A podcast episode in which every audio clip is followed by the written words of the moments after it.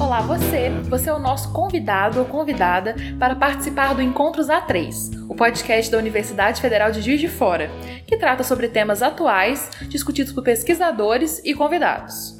O programa faz parte da produção de jornalismo científico e cultural da revista 3, que agora é digital.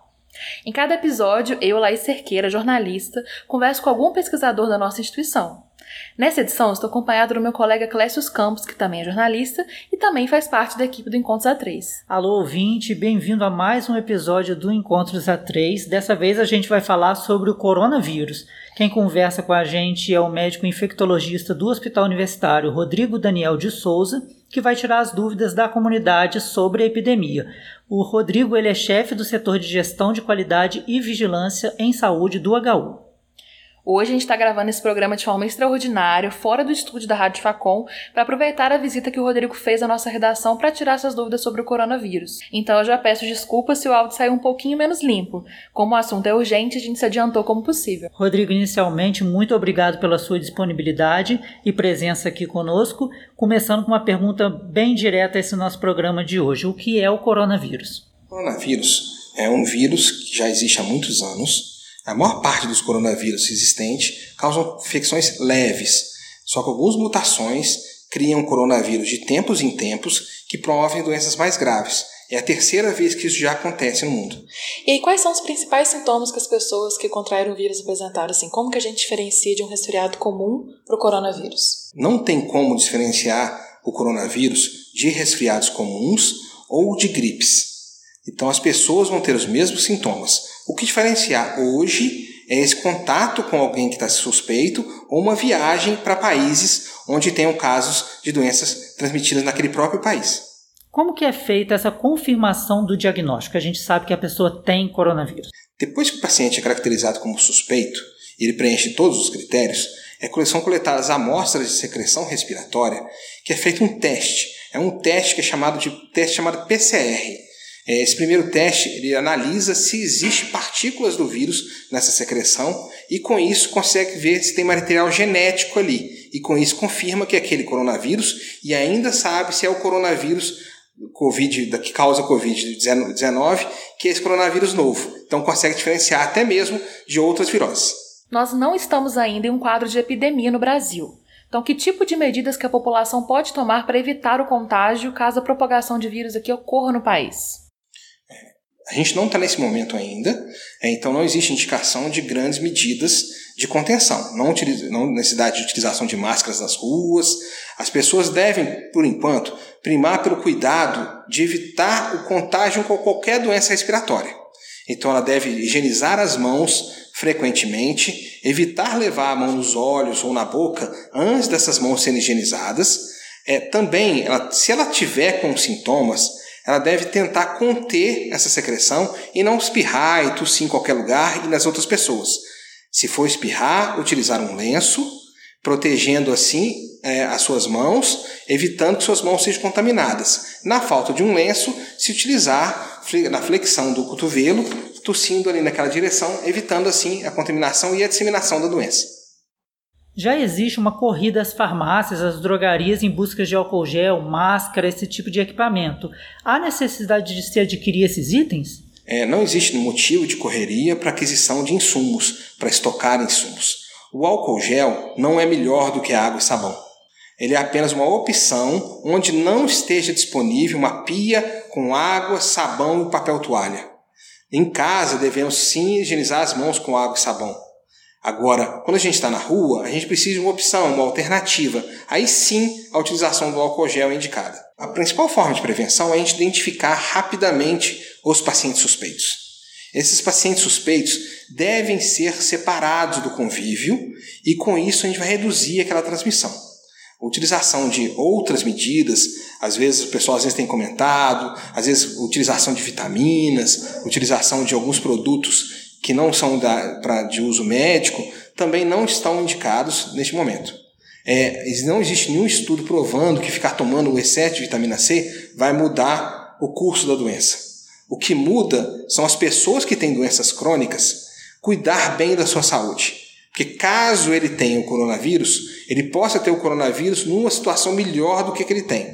Então a pessoa está tendo a oportunidade de controlar seu diabetes, pessoa está com oportunidade de controlar a insuficiência cardíaca, o problema no coração, tomar seus medicamentos de forma adequada e controlar todos os níveis, para caso vier a acontecer, o risco de complicação seja menor. Aqui no Brasil, na sua avaliação, as medidas que estão sendo tomadas pelo Ministério da Saúde aqui no país têm sido acertadas, são suficientes? É muito difícil é, controlar a chegada desse vírus. É, existem pessoas que podem ter chegado, estar assintomáticos e transmitir. Então, a gente está tentando, a gente está trabalhando com um grupo que é, o, que é o grupo mais fácil de identificar e o que a gente consegue interferir, que são dos pacientes sintomáticos. Provavelmente eles vão transmitir mais eficientemente, porque eles vão ter mais secreção e com isso uma carga viral maior.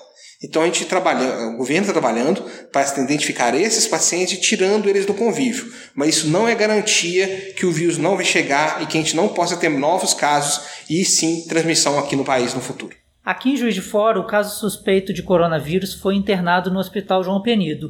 Existem aqui na cidade outros hospitais habilitados a receber pacientes com a mesma suspeita? Apesar do primeiro paciente suspeito de coronavírus ter sido internado no Hospital João Penido, é, tanto ele quanto o Hospital Universitário estão preparados e estão habilitados pelo SUS a receber pacientes de internação com suspeita ou confirmação do coronavírus. Então, primeiro, o trânsito do paciente ele vai primeiro ser atendido numa unidade de urgência. Ele não vai ser atendido nem no João Penido e nem no HU. Depois de identificada a suspeita e a necessidade de internação, eles vão ser encaminhados para esses hospitais. Depois de internado, eles vão receber tratamento de suporte. Hoje, não existe um tratamento específico para o vírus, para matar o vírus. Existe apenas medicamentos que a gente consegue diminuir alguns sintomas. Às vezes a pessoa está com falta de ar, a gente pode fazer algumas coisas, inclusive utilização até de ventilação mecânica e é um tipo de ventilação artificial para fazer com que esse paciente consiga respirar normalmente. Então a gente sabe que o Hospital Universitário e o Hospital João Penido são habilitados para receber os casos, né, que serão devidamente encaminhados por unidade de saúde em urgência. Mas o primeiro atendimento, quando o caso é suspeito, deve ser feito nos hospitais privados, públicos ou nas UPAs, mas que possuem o pronto atendimento, né, o pronto-socorro. Então, supondo que uma pessoa comece a sentir os sintomas que você descreveu, o indicado é que ela procure esse centro de urgência primeiro, urgência não, emergência, né, primeiro, e mantenha calma, né? Todo paciente que tenha hoje é, febre, tosse, ele, ele, deve procurar um atendimento médico. É, seja ele numa unidade básica de saúde ou uma unidade de emergência.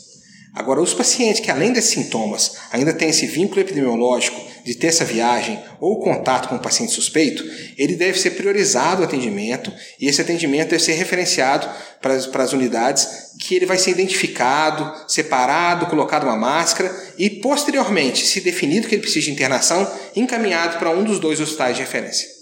Na conversa que a gente teve antes de começar essa gravação, né, você mencionou casos no Brasil, até o momento eles são importados. O que, que isso quer dizer, casos importados? A OMS fez uma lista de 16 países onde já existe transmissão local. No Brasil, os casos são importados, ou seja, as pessoas não pegaram o vírus aqui, elas pegaram o vírus em outro país. No caso do país, todos os dois casos foram na Itália, a gente pode, depois de algum tempo, começar a ter casos no país e depois que tiver transmissão aqui dentro, provavelmente a OMS vai mudar a lista e acrescentar novos países, incluindo até mesmo o Brasil. E aí, Rodrigo, além do coronavírus, os brasileiros precisam se preocupar com outros tipos de transmissões e doenças, né? Especialmente nessa época do ano. Até porque o nosso corpo pode ficar até mais fragilizado. Quais são as medidas que podemos tomar para evitar isso? Então estamos chegando numa época que é uma, uma separação agora do final do verão, começo do outono, e o inverno está logo ali. É, primeiro a gente tem que preocupar agora com a dengue. Então a gente tem que ter os cuidados com a dengue, todos os cuidados que as pessoas já conhecem, evitar o contato com o mosquito, é, seja com utilização de repelente, com utilização de telas e também, principalmente, acabamos com os criadouros, que acontece principalmente próximo às nossas casas. É, com a chegada agora do, do, inverno, a gente vai também ter associado a isso, acabando a dengue, começa as gripes. Então devemos sim preocupar com a, com a gripe, que é uma doença que é debilitante, e a gente ter um coronavírus depois de uma gripe, ou junto, até mesmo junto com uma gripe, pode ser muito pior. Então, os pacientes que tenham possibilidade de receber a vacina pelo sistema público devem procurar. E aqueles pacientes que não têm, é, não são atendidos pelo sistema público e têm condições financeiras, também vale a pena investir na proteção da vacina, porque ela protege contra os principais grupos de, de influenza que devem se acontecer nesse inverno. E quem que deve tomar a vacina contra a gripe? Eu, por exemplo, tomei ano passado. Eu tenho que tomar novamente esse ano? Qual é a frequência que a gente tem que tomar? O ideal é que ela seja feita anualmente. A composição da vacina ela é muito dinâmica. É feita uma análise do que, que se espera de circulação de vírus no, no, inverno de cada hemisfério. Então, a vacina que os americanos tomaram no, no inverno deles, que é o nosso verão, é bem diferente da, da vacina, às vezes, que a gente vai tomar no nosso inverno. Então, cada composição da vacina é muito analisada e ela muda de um ano para o outro. Então, por isso que as pessoas devem tomar, sim, a vacina anualmente. Além disso, a validade da vacina, o efeito que essa vacina faz, ela pode não durar muitos anos. Então, deve ser revacinado para garantir, assim, maior proteção. Rodrigo, você citou correntes que estão sendo espalhadas pelo WhatsApp sobre tratamentos alternativos ao coronavírus, como o uso de vitamina C, por exemplo. Qual é a importância das pessoas procurarem instituições de pesquisa ou de saúde para terem consciência das informações corretas, das devidas orientações, seja para buscar o tratamento ou seja também para a gente poder conter essa onda de alarmismo que está entre a população? Várias medidas, às vezes que são propagadas na internet, não têm respaldo científico. É, às vezes vitamina C provavelmente não vai fazer mal, mas também talvez não faça grande vantagem. Então a pessoa deve manter apenas uma alimentação saudável e corrigir as deficiências que eventualmente ela possa apresentar. É, então as pessoas devem procurar fontes confiáveis de informação.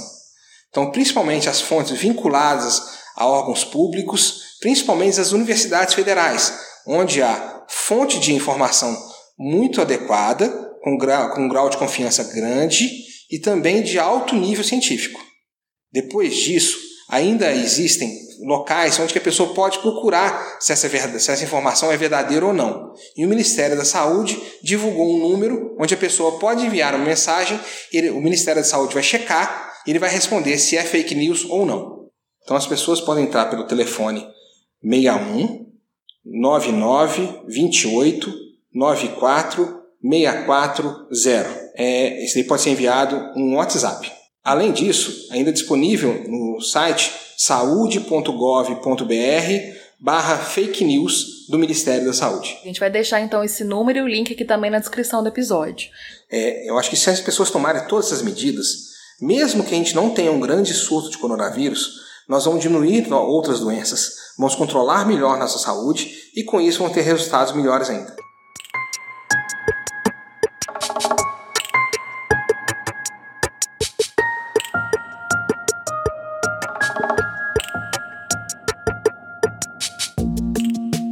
Encontros A3 sempre vai contar com convidados aqui da UFJF para conversar sobre temas de interesse público, lembrando que esse é também um papel da universidade, democratizar o acesso à ciência e ao conhecimento produzidos aqui. Gente gostaria de reforçar que é uma alegria ter você acompanhando esse episódio, fazendo parte dessa transmissão de conteúdo. Se conhece alguém que se interessa por esse tema, pode indicar esse podcast. Seus comentários, impressões e sugestões são sempre bem-vindos. Converse com a gente também pelas redes sociais da UFJF. O Instagram é o UFJF, o Facebook, o FJF Oficial, o Twitter, o FJF Underline, a gente também tem uma conta no LinkedIn. Aproveita e segue a gente em todas essas redes. Esse podcast é vinculado à revista 3 da UFJF, de jornalismo científico e cultural.